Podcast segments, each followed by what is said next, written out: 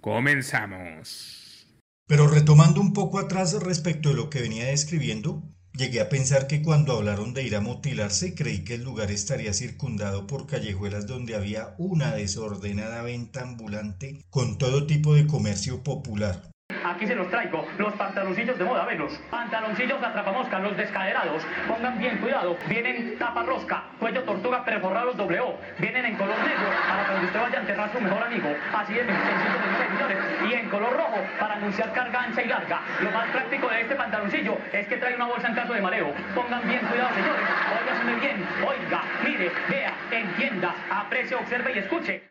Imaginé las inmediaciones del establecimiento lleno de cachivaches, baratijas y eso sí, un plaguero monumental de gente deambulando como hormigas por cuanto recoveco se pudiera transitar.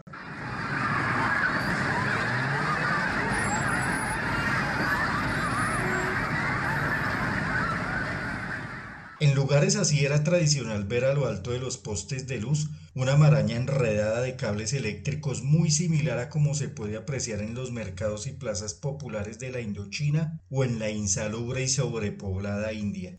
También me planteaba que el lugar de destino tocaba recorrerlo a lo largo de un laberinto de calles minadas con lo más refinado del lumpen capitalino, ¿Qué tales? ¿Qué trillis? ¿Entiendes?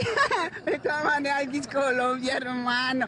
Ya había tenido la oportunidad de ir al centro y contaba con esa experiencia previa. Entonces deduje que en Kennedy podría ser similar el entorno de las calles donde suelen abordar a la gente los chirris o gamines para pedir monedas con la excusa de tomarse un café o bajar aunque sea un mendrugo de pan por el garguero. Vamos disfrutando de ser nosotros por la vida y de pronto un accidente del universo nos detiene. Vemos un pobre pidiendo plata para comida. Se nos mezclan los sentimientos. Primero sentimos asco, después sentimos asco, pero otro asco. Asco del bueno. Pensamos en darle unas monedas para que vaya y compre chipá o esas cosas que comen ellos. Pero si le das plata para comer mm, una vez, él no va a parar de pedirte. Y él necesita salir adelante de otra manera. Entonces mejor déjale un ejemplar de la vida de Steve Jobs para que se inspire e inicie una carrera brillante hacia el éxito. Eso sí que es ayudar. No le des pescado, enséñale a pescar. Una vida inspira más que la comida. Dale al pobre un libro sobre la vida de Steve Jobs. Seguro que después lo cambia por droga, pero no importa. Vos ya hiciste tu parte. Siempre me pareció muy lamentable la situación de los gamines y no comprendía por qué la gente corriente caminaba inerme sin prestarles atención. Desconocía que las monedas de aquel pedazo de pan y la turbia onza de tinto que pedían terminaban evanecidas por un soplo fugaz de magia que los esclavizaba a padecer esa pavorosa condición. ¡Péguelo! ¡Péguelo!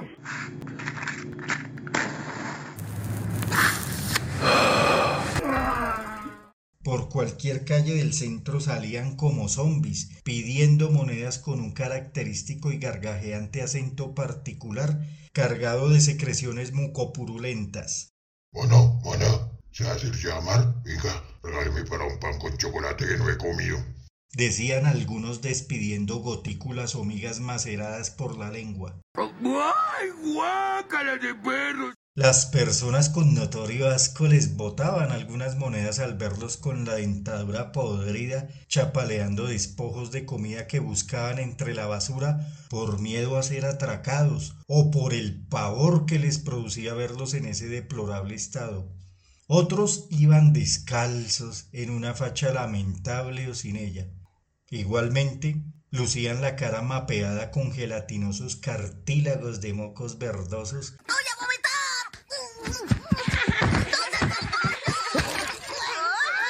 que parecieran palpitar y tomar vida propia a medida que la traba les permitía balbucear para pedir monedas. Yo creo, pana, que ese, Recuerdo haber visto el patrón que se repetía constantemente en estos marginados sociales. Deambulaban cagados con unas gualdrapas carcomidas del cochambre que usaban como su única muda de ropa. Era descorazonador al verlos escupidos, agredidos, vomitados.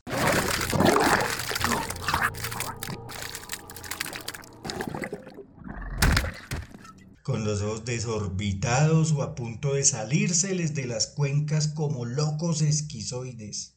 Arrastras o cojeando, iban por las calles aporreados, sangrados, apaleados, humillados, ignorados, con el espíritu pisoteado, idos por completo de esta oprobiosa realidad de la que muy probablemente querían evadirse desesperadamente con la droga.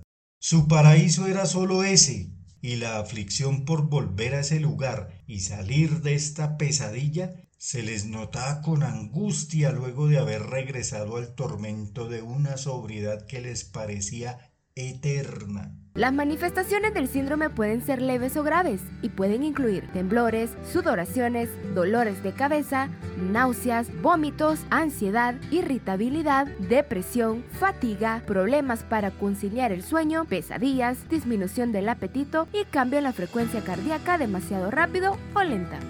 La mayoría llevaban un tocado de tiesa complexión en la cabeza, una enorme pegocha rastafari de mugre con un tarro pegado al hocico, o una enorme bolsa blanca de un almacén cualquiera.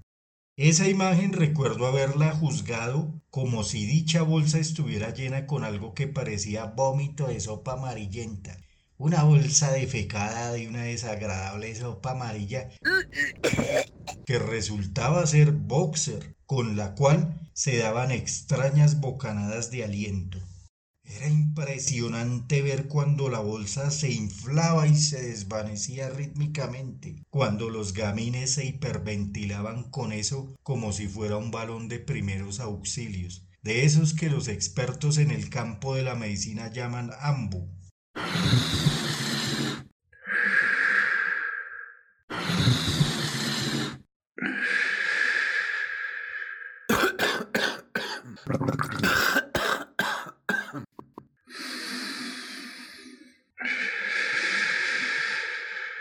Segundos después venía el momento de un mágico despliegue actoral. Los ojos se les tornaban saltones, como si padecieran una extraña enfermedad de la tiroides.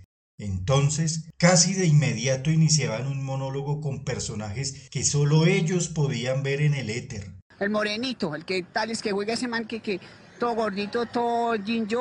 Pero ojalá para que tal, yo no sé, fanático y todas las selecciones, porque, uy, ahí donde botamos la lana y la jugamos. Por eso el que son meros chichones. Algunos incluso corrían o escenificaban un performance teatral con el cual solían romper la cuarta pared.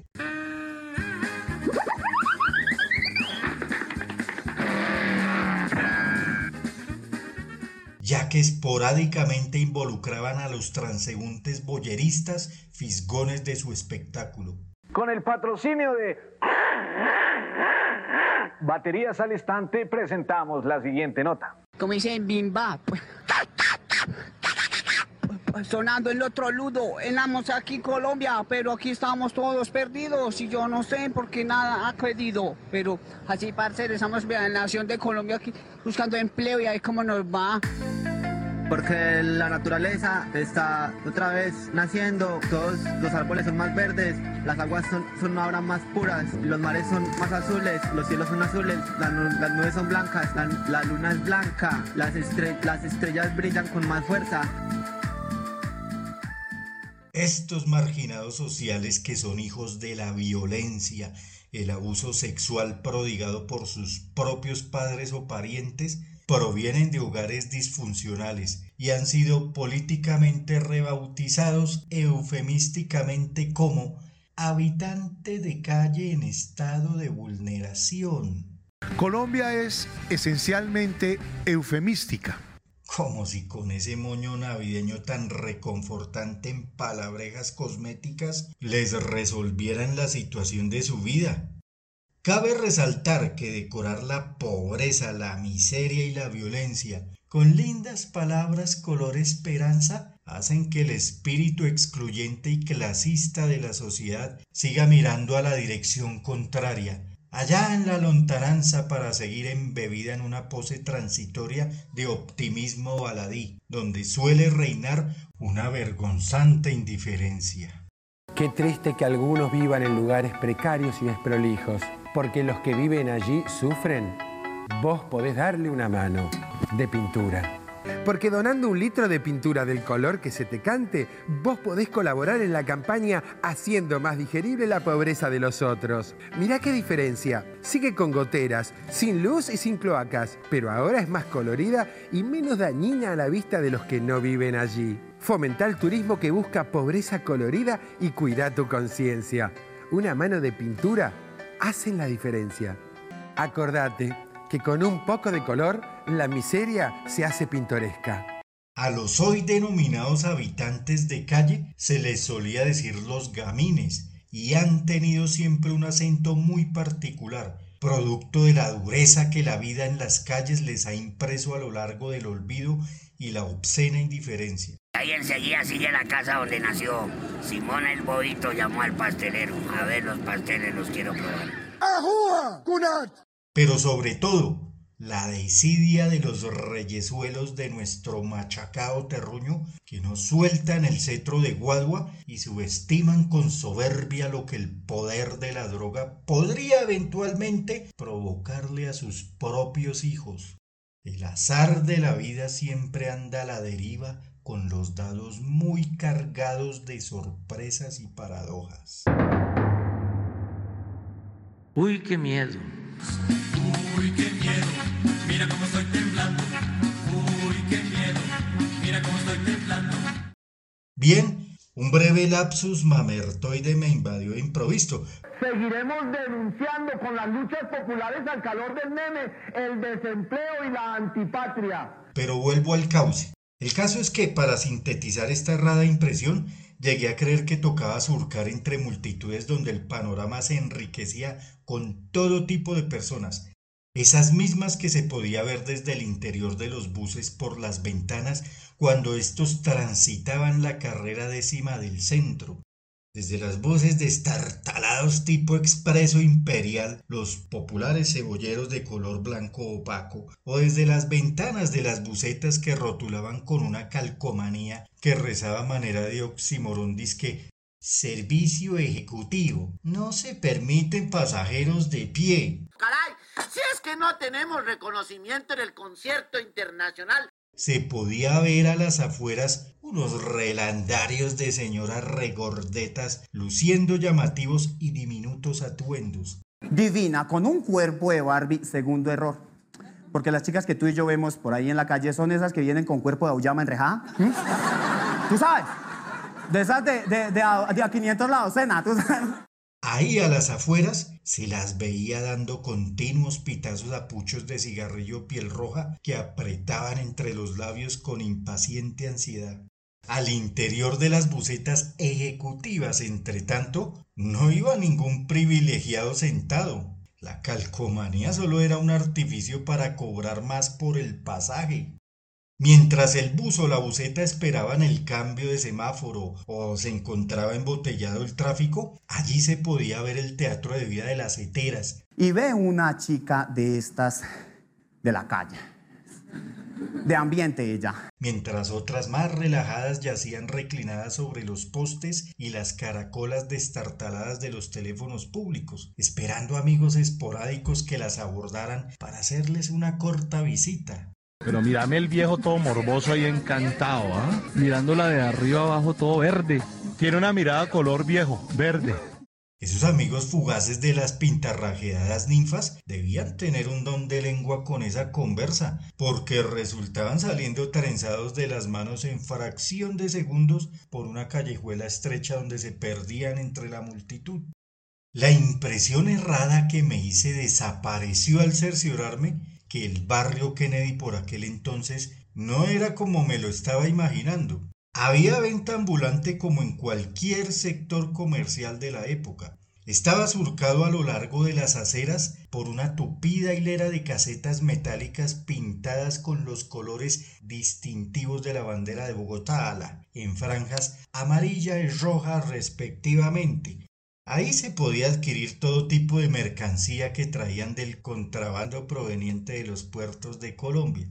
Desconozco si el origen de ese contrabando fuese producto del blanqueamiento de divisas que hacían a través de la ventanilla siniestra que abrió de par en par Alfonso López Miquelsen, alias El Pollo, y que nunca se cerró.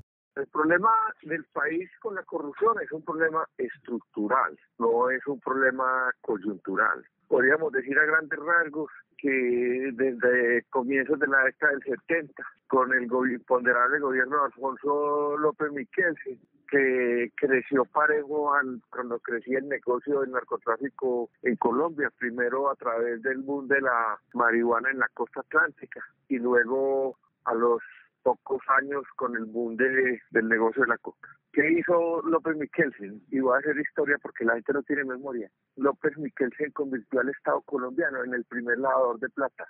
La ventanilla siniestra del Banco de la República. Ahí cambiaban los dólares sin preguntar nada. Las filas eran inmensas. Aquí en Medellín, vueltas a la manzana desde las 5 de la mañana. Eh, estos 500 dólares. ¿De dónde los sacó? Mi abuelita que era planchadora en Nueva York. Sí, el que sigue. Tengan, cámbienlo por plata colombiana.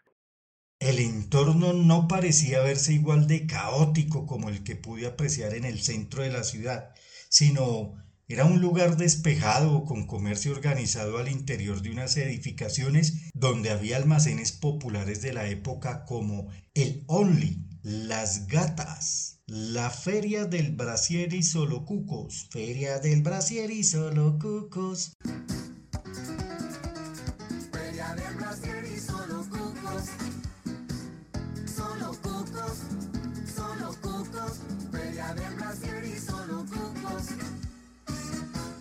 Almacenes Ley, Botonia, Calzado Garbi, Conavi, Banco con Casa y otros tantos que con el tiempo se fusionaron o desaparecieron al margen de la apertura económica impulsada por Gaviria. Bienvenidos al futuro.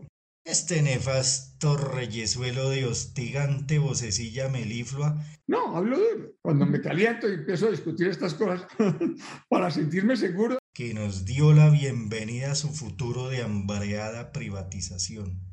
El César de la marginada Colombia imperial dejaría a cargo del bojote Rudolf Holmes su ministerio con visión de finca.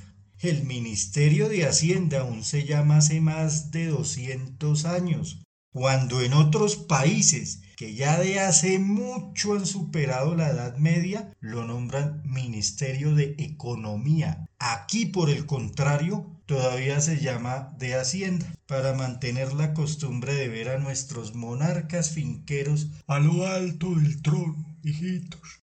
Aunque nunca hemos tenido un estado monárquico, ni de asomo tendremos tal disparate, a ellos les fascina tener ese trato y la costumbre lambiscona que heredamos de los españoletes no se pierde. Joder, que me cago en la leche. ¡A tomar por culo!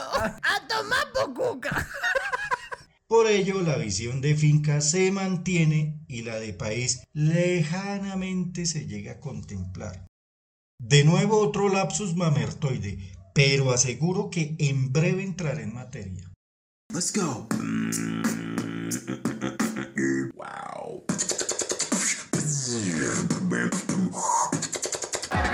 en este momento ya la gente puede ver que Valle este viene para allá hacerlo mierda. Dice que supuestamente va a hablar de mi pelo, pero igualmente vengo rapeando yo sin pelos en la lengua. La gente sabe que soy real y vengo diciendo todo que tengo que decir. Yo vengo a decir lo que quiero escuchar, mando lo que quiera escuchar. Madrid, bitch. Andas como el Valle, joder. Hay gente que juega mejor que el Bayern y no tienen para comer. A mí no me hables de un equipo de fútbol que yo no necesito un gol para poder vencer. Ser serpiente de escamas negras. Dime dónde vas, dime para dónde llegas. Dices que eres bueno, pero luego me lo niegas porque dices que eres bueno y solo es ego lo que entrega. Yo solamente hago pop. Pop para divertirme. Para divertirme a mí. Y de paso, divertirlos a todos. Qué generoso, ¿no? Chao.